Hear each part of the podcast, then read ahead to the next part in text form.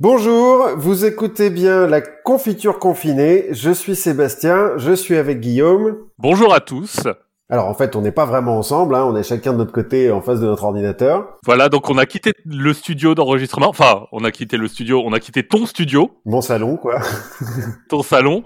Donc euh, on n'est pas ensemble. La qualité du son va euh, sans doute s'en ressentir, et c'est pour ça qu'on va faire un peu plus court. Oui, on va, on ne va faire que des petits sujets. Et d'ailleurs, de quoi allons-nous parler aujourd'hui, Guillaume? Eh ben, on va parler de deux petites choses. On va parler de renard et on va parler de visage. ça envoie de, des paillettes comme ça, renard et visage. Voilà, c'est un peu cryptique, c'est tout ce qu'on aime. C'est tout ce qu'on aime. Et donc c'est moi qui commence en parlant de renard domestique même. Ah. Parce que on a un peu parlé de Saint-Exupéry l'autre fois. Euh, tu m'as fait la petite citation. Euh, S'il te plaît, apprivoise-moi, dit le renard au petit prince. Voilà, on se croirait à un mariage. Voilà, c'était ça. Euh, alors c'est joli hein, dans le Petit Prince, c'est un peu triste aussi. Mais dans la vraie vie, est-ce qu'on peut apprivoiser un renard? Alors, je crois que d'après mes sources, j'ai regardé un documentaire là-dessus qui s'appelait Rox et Rookie. et je suis pas sûr que ce soit possible. Alors si, en fait, on peut apprivoiser toutes sortes d'animaux, hein, euh, même ceux qui, euh, en théorie, pourraient être bouffés en deux secondes. Bon, pas toutes les espèces, mais toutes les espèces plus ou moins intelligentes. Oui, et c'est ça dépend de ce qu'on appelle apprivoiser. Bah en fait, euh, quand tu apprivoises un animal, ça reste un animal sauvage. C'est juste que bah il est un peu ton ami vite fait, quoi. Ouais, il est un peu poli, quoi. Ouais, il te bouffe pas tout de suite, il te demande avant de te bouffer. Mais ça reste un animal sauvage, ce qui fait qu'il peut avoir des réactions d'animal sauvage, par exemple, te bouffer ou fuir. Ou te bouffer et fuir. Aussi. Et appeler ses potes. Mais en fait, si le petit prince veut être vraiment ami avec le renard, il faut le domestiquer. Parce qu'il y a une différence entre apprivoiser et domestiquer. Les chiens, c'est une espèce domestiquée, comme euh, le cheval, euh, la vache, euh, le cochon, etc. Le chat. Le chat, c'est un petit peu discutable. Oui. Certains diraient que le chat nous ont domestiqués, nous. Oui. Mais bon, c'est un débat dans lequel on rentrera pas. Mais donc, comment faire pour que le renard devienne vraiment l'ami du petit prince, comme Milou est vraiment l'ami de Tintin, par exemple? Eh ben, c'est une question que s'est posée Dimitri Konstantinovitch Beliaïev, Pardon pour mon russe. Hein. Donc qui est belge Oui, tout à fait, Belaïev. Euh, non, en fait, en 1959, il est en URSS, donc euh, Le Petit Prince est sorti en 1943. Est-ce que c'est ça qui l'a euh, inspiré? On ne sait pas. Mais en tout cas, Dimitri, il est généticien. Or, euh, comme tu nous l'avais expliqué quand on avait parlé de Lysenko, être généticien dans les années 50 en URSS, bah c'est pas hyper cool. Non, effectivement. Si vous voulez en savoir plus, retournez écouter notre tout premier épisode. Et voilà, exactement. Donc, le son sera peut-être encore pire que ce qu'on fait maintenant. effectivement. Et donc, euh, comme c'est quand même un peu un rebelle, euh, Beliaïev, il veut quand même comprendre, en tant que généticien, comment l'homme a transformé le loup en teckel à poil dur, par exemple. Et pour ça, euh, alors déjà, il va attendre la mort de Staline en 1953 pour que euh, Lysenko perde un petit peu de son pouvoir. Pour euh, être sûr de pas se faire déranger, il va quand même aller s'exiler en Sibérie, à Novosibirsk. Mais la Sibérie, c'est le centre de tout en ce moment, enfin de toutes nos histoires. Ouais, c'est vrai que ça revient à chaque fois. euh, et où il va créer donc un, un centre euh, scientifique. Et il va se mettre à faire copuler des renards tranquillement, sans que euh, Staline ni Khrouchtchev euh, mettent euh, leur nez dedans. Parce que Khrouchtchev, il est un peu ambivalent sur la génétique. Il sait pas trop. Il se pose des questions, il est, il est bicurieux. Ouais, il est un peu bicurieux. En fait, il a repris un peu les trucs de Staline et de Lysenko, il a dit, bon, c'est pas cool la génétique, mais sa fille, à Khrouchtchev, qui est journaliste, d'après ce que j'ai compris, a écrit des articles sur la génétique. Et bon, comme c'est quand même un bon papa, bah euh, voilà, il garde l'esprit ouvert, quoi. Oui, comme José Bové, dont le père est généticien. Ah Ouais? Il me semble. Je ne savais pas, mais c'est fort possible. On vérifiera avant de laisser ça dans le podcast, mais... Ouais, voilà. Peut-être qu'on le coupera, parce que sinon il va nous attaquer en justice pour diffamation. Bref, l'hypothèse de départ de Dimitri euh, Beliaïev, c'est que les hommes du néolithique, donc les premiers hommes qui ont domestiqué le loup, euh, l'ont fait en gardant les plus domesticables au sens de Belaïev, c'est-à-dire ceux qui fuient le moins devant l'humain. Donc euh, au début, c'est même pas euh, des, des, loups qui sont sympas, c'est juste des loups qui fuient pas. Qui sont un peu moins craintifs. Voilà, moins craintifs. Ou inconscients. enfin, ou en tout cas qui sont craintifs, mais qui euh, dans Fight or Flight euh, ont juste euh, la, la, réponse de la biche en face des, des phares d'une voiture, c'est-à-dire je ne fais rien, en espérant que ça passe. Et donc, il envoie son assistante Lyudmila Trut, J'allais faire une référence à des porn stars, mais peut-être pas. je suis pas sûr que ça se prononce trut, mais en tout cas, ça s'écrit T-R-U-T, donc euh, voilà. Ah non, non, moi j'étais resté sur je ne fais rien en attendant que ça passe, en espérant que ça passe. Bon. Aussi, aussi. Euh, bref, en tout cas, Lyudmila Trut va dans les fermes à fourrure du coin et récupère 130 renards, 30 mâles et 100 femelles, qu'elle choisit parmi ceux qui déjà sont les moins peureux quoi. Déjà ceux qui sont pas morts en captivité parce que euh, le renard moyen quand tu le mets en captivité, euh, bah, il y en a plein qui font des crises cardiaques. Et donc elle prend ceux qui sont déjà un peu les moins peureux. Ensuite, ils vont au sein de ces 130 récupérer ceux qui sont vraiment les moins peureux et c'est ceux qui vont avoir le droit de se reproduire. Tout ça, comme euh, ils veulent étudier la génétique de la chose, euh, ils essayent pas de d'apprivoiser ces renards-là, c'est-à-dire qu'ils euh, les laissent dans leur cage, il n'y a pas d'interaction particulière avec les humains, quoi. D'accord. Et les autres, ils les mangent, quoi. Non, les autres, en fait, ils vont en garder un nombre, un certain nombre pour faire un, un groupe témoin.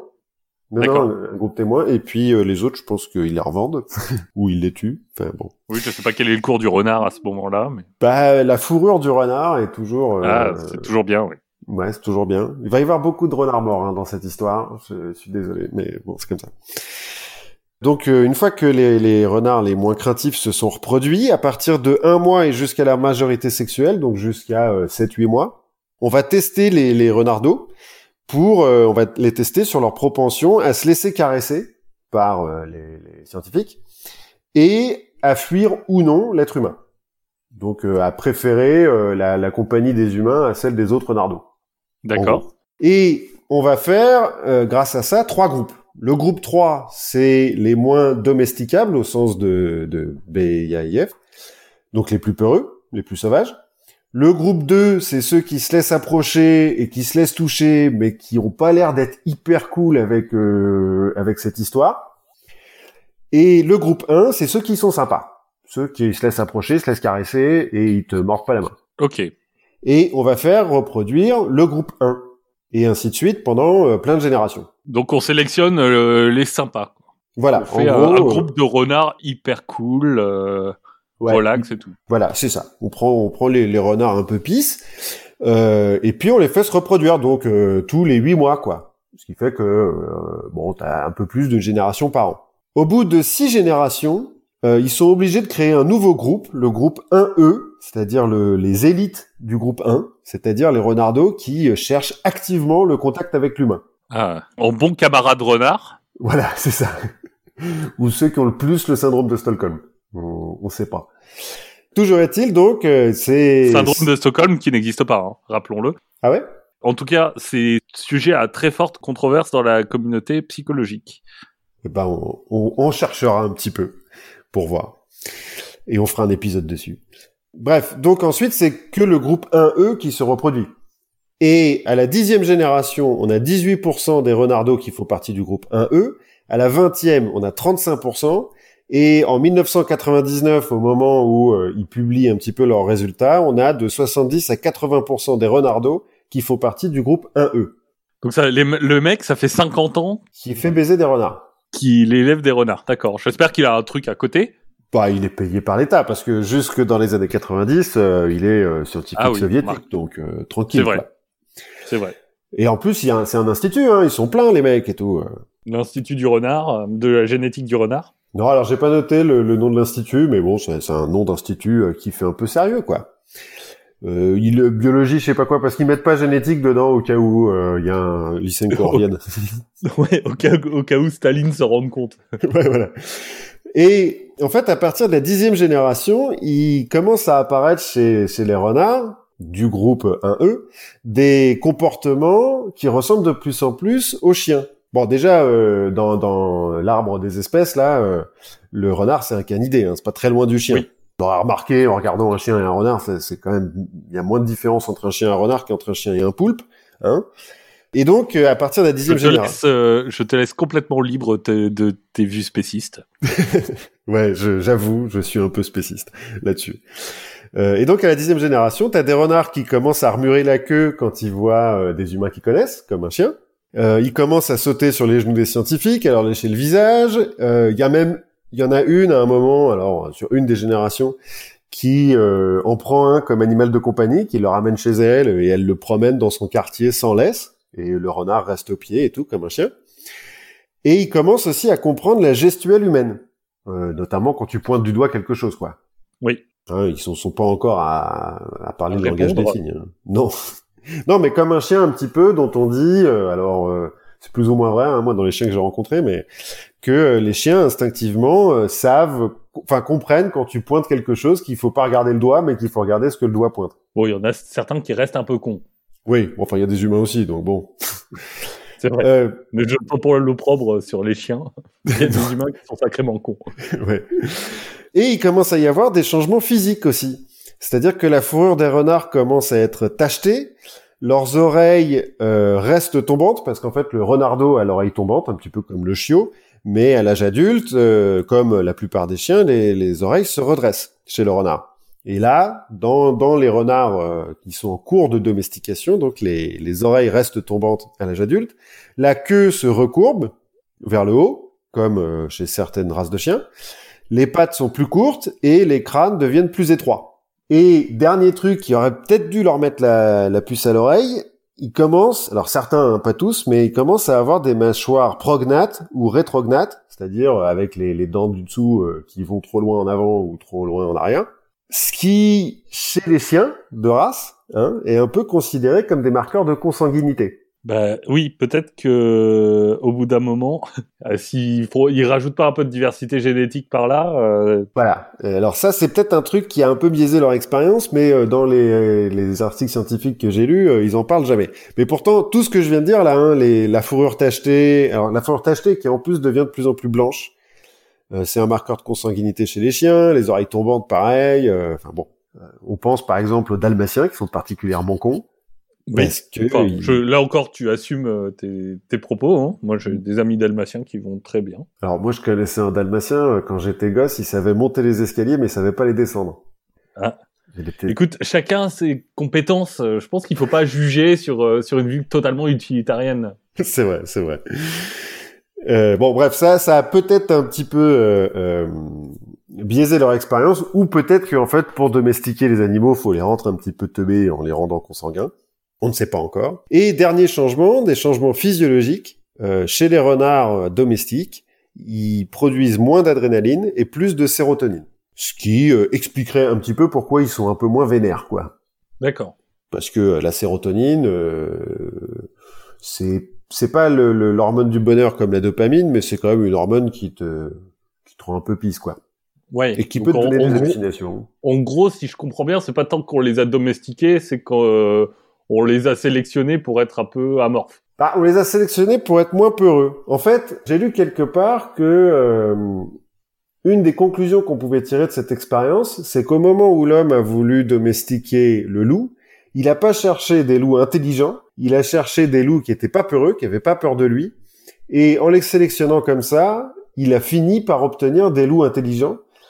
Euh, L'hypothèse étant que le loup sauvage normal ou le renard sauvage normal, quand il voit un être humain, il peut pas faire appel à son intelligence parce qu'il a trop peur. D'accord. Alors qu'en soi, il aurait l'intelligence quand même de, de comprendre ce que l'humain veut de lui. Bah ça, on doit pouvoir faire le- le- un peu le- l'expérience dans des zoos ou dans des trucs comme ça. Ouais, peut-être, mais après c'est là où on retourne au truc du début, c'est que on tombe sur des animaux qui sont apprivoisés, c'est-à-dire que tu vas trouver Oui. certains individus qui ont pas trop peur et qui vont effectivement comprendre certains trucs, mais ça sera pas euh, toute une espèce parce que les chiens quand même, ils sont tous cool quoi. Oui. même s'il y en a qui sont un peu plus cons que les autres.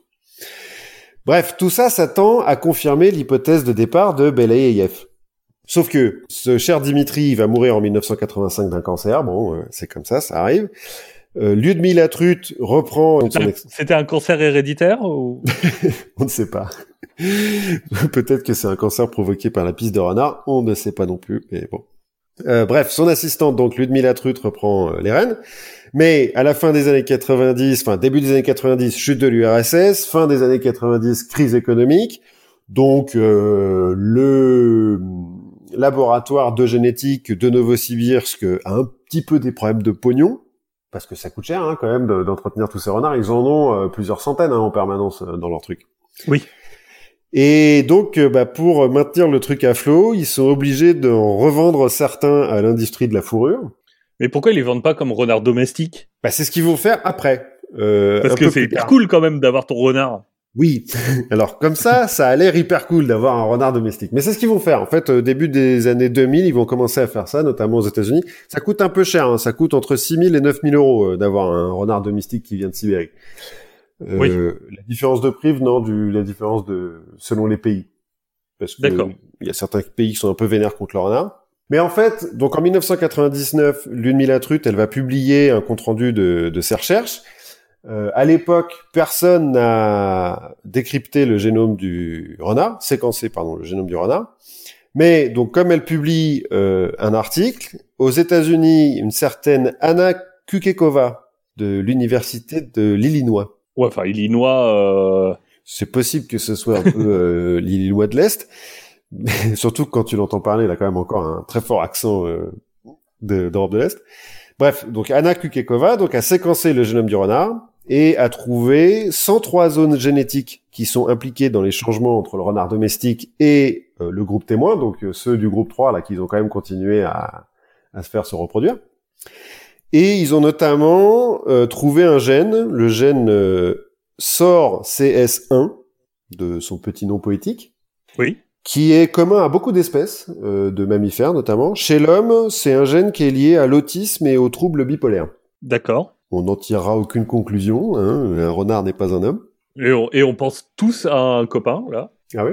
Je pense qu'on a tous dans notre entourage quelqu'un euh, à qui ça peut faire penser. C'est vrai. Donc, en plus des résultats euh, quand même un peu intéressants qu'avaient obtenus euh, les types en Sibérie, euh, bah, les généticiens, grâce à Anna Kukekova et à cette expérience, ont pu conclure que en sélectionnant un trait de caractère, bah, on peut modifier la physionomie et la physiologie d'une espèce animale. Et a priori de l'humain aussi, hein, a pas de raison. C'est pas un peu le, tout le principe de l'évolution? Enfin, Si. J'ai du, euh, j'ai du mal à comprendre. euh, Si, si, si, c'est- c'est complètement le principe de l'évolution, mais ils s'attendaient pas à ce que, en choisissant, en sélectionnant seulement un caractère, en plus un caractère, euh, Ouais, un truc qui est pas dépendant d'une caractéristique physique. voilà, un, un comportement presque plus qu'un caractère. Oui, d'accord. Euh, ils s'attendaient pas à ce que ça modifie autant la physionomie et la physiologie euh, du renard, et ça explique un petit peu en fait pourquoi le loup a, a pu devenir un teckel à poil dur, quoi. Ouais. Enfin, on a tous vu euh, les mêmes là. euh, Qu'est-ce qui peut m'arriver si je m'approche du feu? Et se transformer Et- en oui. En teckel. Ouais, en caniche. Du coup, ta conclusion, c'est un peu que on peut apprivoiser un renard, mais ce sera plus un renard. Bah, ça sera, ça deviendra un renard domestique. Si tu, si tu le domesties, Si tu l'apprivoises, pas, si tu pas le re- tout à fait, parce qu'en fait, tu peux tout apprivoiser. Si tu le domesticises, tu le, rends domestique. Ouais, l'espèce va l'espèce va un peu se transformer. voilà. Te fait, tu transformes l'espèce. Et donc, tu disais, euh, mais alors, ça serait cool d'avoir des renards domestiques euh, chez soi et tout, euh, que tu vends. Bah, aux Bah. États-Unis, il y a le Judith Bassett Canine Education and Conservation euh, Center, qui est donc un, une ferme à chiens, quoi, plus ou moins, à San. Diego, qui en a acheté cinq des renards domestiques de Sibérie. Et euh, ils mettent en avant un certain Boris, qui est donc un petit renard blanc euh, assez mignon. On mettra les photos euh, sur Twitter. Qui euh, donc se comporte un peu comme un chien. hein. Il te fait la fête quand tu rentres dans une pièce. euh, il cherche des caresses. Il saute sur les, les genoux de sa maîtresse, etc. Il comprend quand tu pointes du doigt des trucs. Il y a quelques vidéos, c'est marrant. Mais la fille qui gère le centre là dit quand même à un moment, bon, c'est pas non plus euh, entièrement un, un chi- un animal domestique et un chien hein, quand même, parce que par exemple, si tu laisses ton café sur la table basse et que euh, tu pars, euh, je sais pas, chercher du sucre, il y a de fortes chances pour que Boris il pisse dans ton café. Euh, écoute, chacun son vélo, comme on dit dans, dans le Nord-Pas-de-Calais. Effectivement, euh, effectivement. J'ai jamais goûté, je, je sais pas. je, moi non plus, je ne sais pas euh, ce que sent la, la pisse de renard, c'est peut-être moins pire que la pisse de chat, mais euh, bref, je n'en mettrai pas dans mon café. Donc l'expérience n'est pas finie hein, quand même en Sibérie, puisque euh, Dimitri, à la base, euh, pour que ça soit fini, il voulait que vraiment on ait euh, des, des renards qui se comportent comme des chiens. Le labo est plus ou moins à l'équilibre financier, en- donc en en vendant quelques-uns comme ça, mais c'est pas terrible. Donc euh, si ça vous intéresse, vous pouvez peut-être donner un petit peu d'argent au labo, parce que sinon, ils ont quand même gâché entre guillemets la vie de 50 000 renards, hein, euh, les mecs en Sibérie là. Et avant d'en avoir un domestique euh, dans les rues de Paris, il y a un petit problème, c'est que c'est encore considéré comme un nuisible en France, donc c'est interdit. Hein. Euh, qu'on en tue 500 000 par an en moyenne des renards. Alors je rassure euh, les amis des renards, euh, la population de renards en France continue à augmenter quand même. Hein. Il y a énormément de renards, c'est le mammifère le plus endémique d'Europe. Et si vous voulez vraiment avoir un animal de compagnie qui ressemble à un renard, bah, vous faites comme moi, vous prenez un Royal Bourbon, c'est un chien jaune, un corneau des îles, ça ressemble vachement à un renard et c'est vachement plus sympa. Et ça fait la fête. Et ça fait la fête et surtout ça pisse pas dans ton café. Ça essaye de le boire. Bon, ah. bon le problème. En général, elle essaie pas de boire là où elle pisse. Généralement. Pour l'instant, on l'a pas vu en tout cas. Donc c'est bon signe. Donc c'est bon signe. On mettra, ah, on mettra les photos euh, des, des, petits renards domestiques bah de San Diego parce qu'ils sont vraiment hyper cute. Eh ben, euh, on n'a jamais trop de cuteness, euh, surtout par les temps qui courent. Oui. Moi, je vais raconter un peu. Toi, t'es, es revenu en Europe de l'Est. Moi, je vais aller à l'autre, l'autre bout du monde. Je vais aller en Floride. Ah oui. Floride 2004. Mm-hmm. Le l'heure est grave. on est chez... toujours grave en Floride. on est chez Diane Duis. Mm-hmm. Et qu'est-ce qu'elle fait cette Diane Duis? Bah, elle croque dans son grilled cheese. Ouais. Alors, qu'est-ce que c'est qu'un grilled cheese Déjà, du gras. C'est faut faut imaginer un croque-monsieur fait par des gens qui n'ont pas inventé le jambon et qui n'ont pas inventé le l'appareil à croque-monsieur. c'est un peu la version du croque-monsieur pour les, les peuples euh, primitifs, on va dire, que comme ceux que, comme les Américains. Donc notre ami Diane. Ne mets pas tous les Américains dans le même panier non plus, s'il te plaît. Bah, écoute, je mettrai dans le même panier les Américains qui mangent pas de croque-monsieur, c'est tout. C'est vrai, c'est vrai. Donc, euh, notre amie Diane, euh, qu'est-ce qu'elle fait? Bah, Elle s'arrête avec horreur parce qu'elle se rend compte que le grilled cheese qu'elle était en train de croquer, bah, dessus, il y a le visage de la Vierge. Et comme elle l'a bien connu, elle l'a reconnu tout de suite. Bah, tout de suite, bim, ça a fait tilt. Donc, elle s'arrête de manger, elle, elle y touche plus. Et en fait, c'est une expérience qui est assez classique finalement. On l'entend souvent, surtout venant des États-Unis. Peut-être que le grilled cheese est particulièrement adapté à ça, mais le fait de discerner des visages, de discerner des formes euh, dans les dans les nuages, euh, bah, c'est des choses qui viennent assez naturellement. Mm-hmm. Et ça, c'est dû en fait à la façon dont fonctionne notre cerveau. Ouais, c'est ce que je me disais, ça doit être un biais. En fait, il y a deux fonctionnements de notre cerveau qui font que on est habitué à, à, voir ces, à faire ces connexions-là.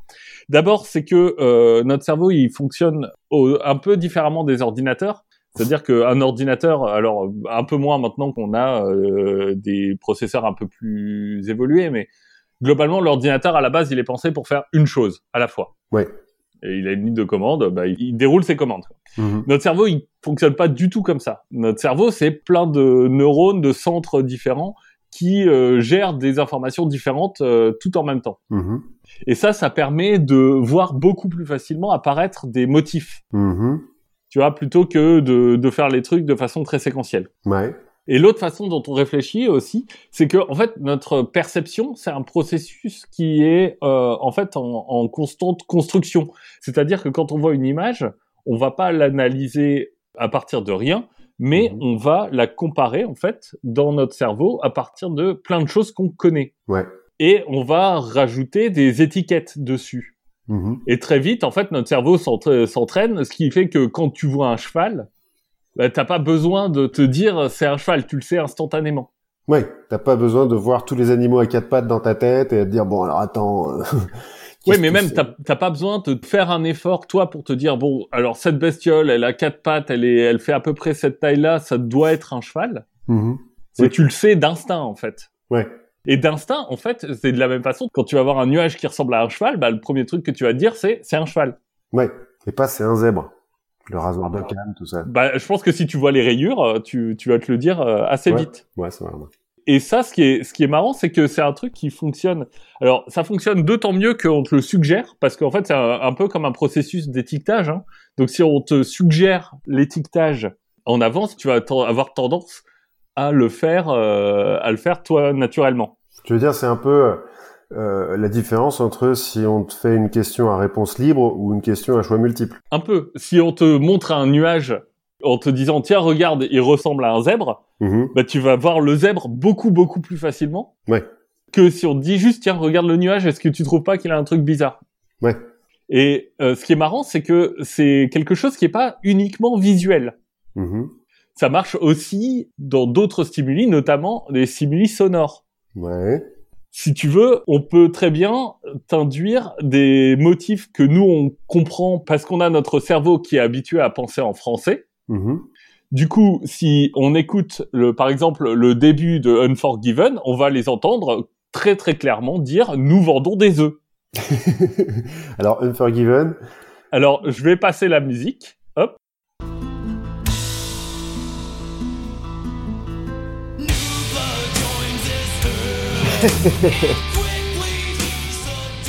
Alors, tu vois, bon, ils- disent, ils disent forcément absolument pas ça. Ouais, mais effectivement, comme tu me l'as dit avant, c'est le premier truc que j'ai entendu.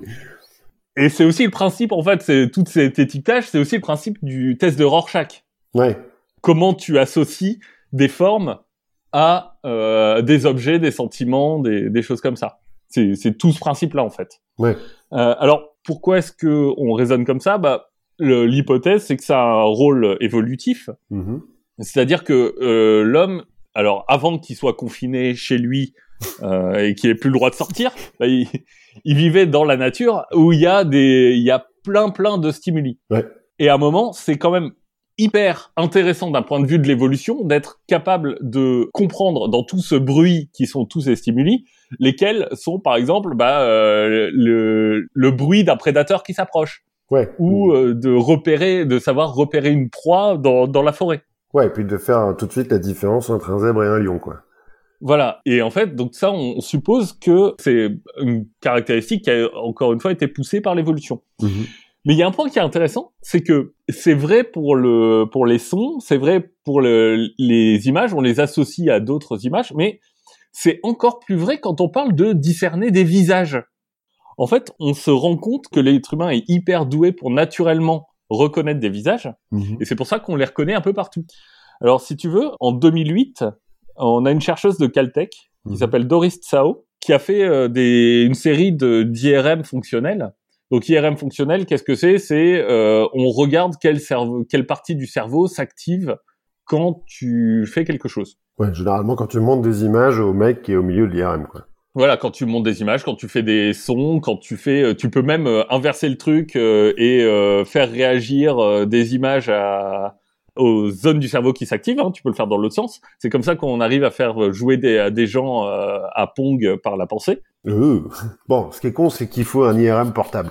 Ouais, c'est pas hyper pratique, mais euh, mais on arrive, à, et c'est assez intéressant toutes ces, toutes ces questions-là. Bref, elle, qu'est-ce qu'elle fait avec son IRM fonctionnel? Elle va montrer que en fait, on a environ 200 neurones Mhm. donc il y a un nombre assez faible de neurones finalement, qui sont euh, dans six régions du cortex temporal inférieur, Ouais. qui sont dédiées à la reconnaissance du visage. Ouais.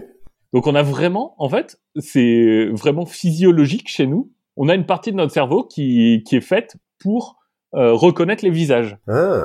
Donc tu veux dire que ma copine, par exemple, qui est incapable de reconnaître un visage, en fait, elle a un bout de cerveau en moins. Elle a, elle a des connexions qui marchent pas très bien. Je, elle va être contente.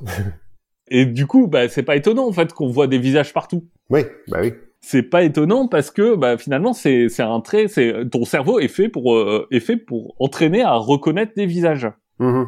Et peut-être que du coup, euh, la, la Floridienne là, qui, qui voyait le, le visage de la Vierge dans son croque-monsieur, elle a euh, le, le truc inverse de ma copine, c'est qu'elle a ce, Bah, ce truc-là qui est trop développé.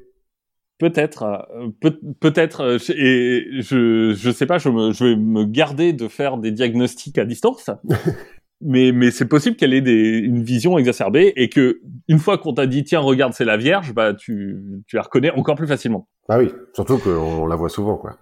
Et en fait, c'est tellement quelque chose qui est important chez les humains que euh, bah, ça devient une, une fonction euh, du de la pensée profonde. Quoi. Ça vient euh, sous-cortical. Mhm. C'est quelque chose qui est vraiment ancré en toi et, tu, et que tu n'actives pas, qui se fait en permanence à ton dépens. Mhm. Et là aussi, pourquoi c'est important? Parce que bah, on pense que c'est un rôle évolutif très important parce que ça permet, bah, par exemple, de reconnaître des gens que tu connais. Et ton enfant, par exemple, peut-être. ton, ton enfant ou tes parents quand t'es enfant. Oui. Et donc de réclamer à tes parents de la nourriture. Voilà. Et pas recevoir des coups de pied, donc. Voilà. Euh, ça te permet de reconnaître euh, bah, après tes amis tes ennemis, ce qui est quand même assez pratique pour survivre. Effectivement. Et euh, ça va te permettre aussi de distinguer les émotions. Ah oui. Parce que tu vas commencer à, à mieux comprendre le, le, et mieux reconnaître les visages. Donc tu vas pouvoir commencer à distinguer des émotions, ce qui est pratique là encore pour euh, prévenir une attaque Mhm. ou pour, pour savoir reconnaître les signes de la reproduction, De la reproduction. par exemple. Bah, savoir quand quelqu'un euh, est plutôt euh, positif envers toi. Quoi. Ouais. N'oublions pas que de nos jours, si on veut reconnaître les signes du consentement, c'est un oui et rien d'autre. Mais oui, voilà. Et que quand même, on peut se, douter que quand la personne fait une grimace au moment où on s'approche d'elle, c'est qu'elle n'est pas tout à fait d'accord. Voilà, moi elle rit, donc euh, je prends ça comme euh, un, hommage à mon humour. Oui, c'est positif comme réaction, c'est bon. Exactement. Pour revenir à ta copine qui a du mal avec les visages, il faut savoir qu'il y a deux- environ 2% de la population Mhm. qui ont des problèmes à distinguer les visages et à les reconnaître.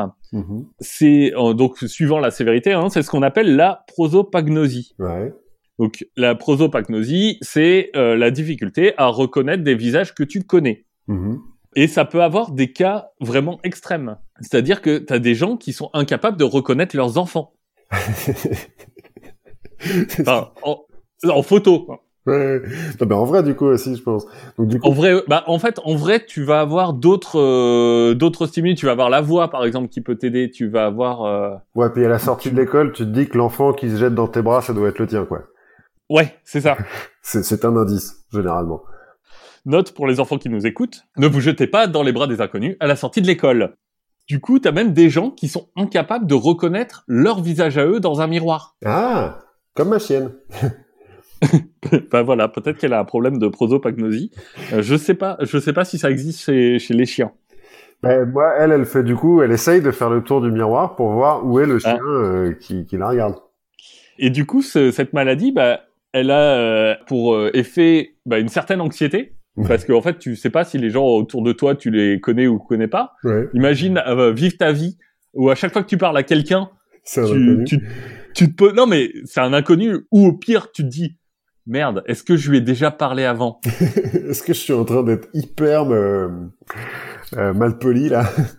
Voilà. Le bon côté, c'est que bah, ça apporte une certaine distanciation sociale. Hein. C'est clair. Euh, Et puis ça rend les, les séries vachement plus intéressantes. Tu peux les regarder Et- euh, vachement de fois. Quoi. Exactement, c'est ce que j'allais dire. Essaye de suivre Game of Thrones sans avoir aucune, sans être capable de reconnaître les personnages d'une scène à l'autre. Ça rend la série beaucoup beaucoup plus compliquée, je pense. C'est clair, c'est clair. Surtout qu'ils sont presque tout le temps en armure et tout. Il doit y avoir pire. euh, les, les séries de soldats, là, euh, Band of Brothers par exemple. Moi Ouais. déjà, qui arrive à peu près à reconnaître les visages des gens, euh, Band of Brothers pour moi c'est euh, toujours le même acteur. hein. Ils sont tous habillés pareil, ils ont tous des casques et tout, c'est mort. Et tu parlais de ta chienne, c'est marrant parce que c'est pas que chez les humains. Mhm. En fait, on a fait des expériences sur euh, sur les singes, les singes rhésus. En fait, ce qu'on fait, c'est qu'on leur montre des images Mhm. et on se rend compte que bah, ils vont passer beaucoup plus de temps sur celles qui ressemblent à un visage de singe. Ah ouais. Donc eux, ils ont aussi ce côté-là. Et euh, si tu traques leur, euh, si tu regardes où est-ce que eux regardent sur l'image, Mhm. bah, tu vas voir qu'ils vont fixer les yeux et la bouche. Qui sont ouais là où tu reconnais les gens quoi. Voilà, et qui sont, euh, qui ont une un faux œil et une fausse bouche, hein, puisque c'est pas des visages de singes, c'est euh, des tartines avec, avec des visages de singes euh, ou moins bah, imprimés. mais- Et ils sont là en train de se demander est-ce que c'est la Vierge Marie ou pas? J'ai l'impression de l'avoir déjà vu quelque part. Et maintenant, puisqu'on n'arrête pas la science, on n'arrête pas la technique, maintenant on, on voit aussi qu'on a euh, des phénomènes comme ça. Alors, j'ai pas dit le nom encore, je, je m'excuse, hein, mais c'est ce qu'on appelle la pareidolie. Je, oui. La pareidolie, c'est reconnaître des motifs là où il y en a pas. Mhm. Et ce phénomène de pareidolie, bah maintenant on le trouve aussi chez les ordinateurs. Maintenant qu'ils commencent à être entraînés à reconnaître des objets dans des images, Mhm. bah, eux aussi commencent à se tromper et à voir des visages là où il y en a pas. Ou des bites là où il n'y a que des hot dogs. Exactement. Pour faire référence à Silicon Valley et à Benjamin Griveaux. euh, Exactement. Je pensais qu'à Silicon Valley, euh, pas de politique. Et, et, du coup, bon, c'est une pareidolie qui est un peu différente parce que eux, c'est vraiment euh, des. En fait, nous, on voit pas forcément les visages au même endroit qu'eux, ouais. que les ordinateurs, parce que eux, c'est vraiment plus des questions euh, de géométrie, de polygones, euh, tandis que nous, on a plus des questions de contraste, de couleurs. Mais c'est c'est intéressant de voir que bah, ce phénomène de pareidolie, tu le retrouves maintenant aussi chez les ordinateurs parce qu'ils sont devenus suffisamment intelligents pour se tromper. Et qu'est-ce qui se passe quand tu leur montres donc le, le grilled cheese avec le, le, visage de la Vierge Marie dessus? Eh ben je je sais pas, je sais pas. Mais le grilled cheese, il faut savoir quand même que tu peux en faire une carrière parce que ce grilled cheese il a été vendu aux enchères 28 000 dollars. Oh la vache, pas mal. Voilà, voir un peu plus. Je sais pas si tu connais ce peintre qui s'appelle Arsim Boldo. Non. Bah, Arsim Boldo, c'est un peintre qui a fait toute sa carrière sur l'appareil Dolly, puisque c'est un peintre qui fait des portraits humains à base de fruits, à base de livres, à base, d'outils. Il n'y avait pas un, au 19e ou un truc comme ça, un visage humain à base de fruits euh... ben, C'est sûrement à lui que tu penses. Il en a fait, il, il en a peint plein comme ça. Mm-hmm. Et donc, il s'appelle euh, Arsim Boldo. C'est là-dessus qu'il a fait sa carrière. Donc, c'est normal de voir des visages partout. Si vous voyez le visage de la Vierge dans votre linge sale, euh, il faut pas s'inquiéter. Après, euh, bon. Après, si vous pouvez en tirer 30 000 dollars, c'est encore mieux. C'est encore mieux. Mais il faut peut-être se poser un peu des questions si vous voyez la Vierge partout. Là. Euh... Oui, au bout d'un moment, ça peut devenir un peu inquiétant. Ça peut être un, un syndrome de la schizophrénie aussi. Voilà, ou des hallucinations, tout simplement. si votre votre pain est un petit peu faisandé. Eh ben, c'était tout pour moi. Du coup, on va voir euh, ce que ça donne et on va continuer à s'adapter aux méthodes de confinement. En attendant, moi, ce que je vous propose, c'est de rester chez vous si c'est le cas dans votre pays, de prendre toutes les précautions, de vous assurer de la bonne santé de vous, de vos proches et de ceux qui comptent. Et on se retrouvera très bientôt. Oui, à la prochaine fois.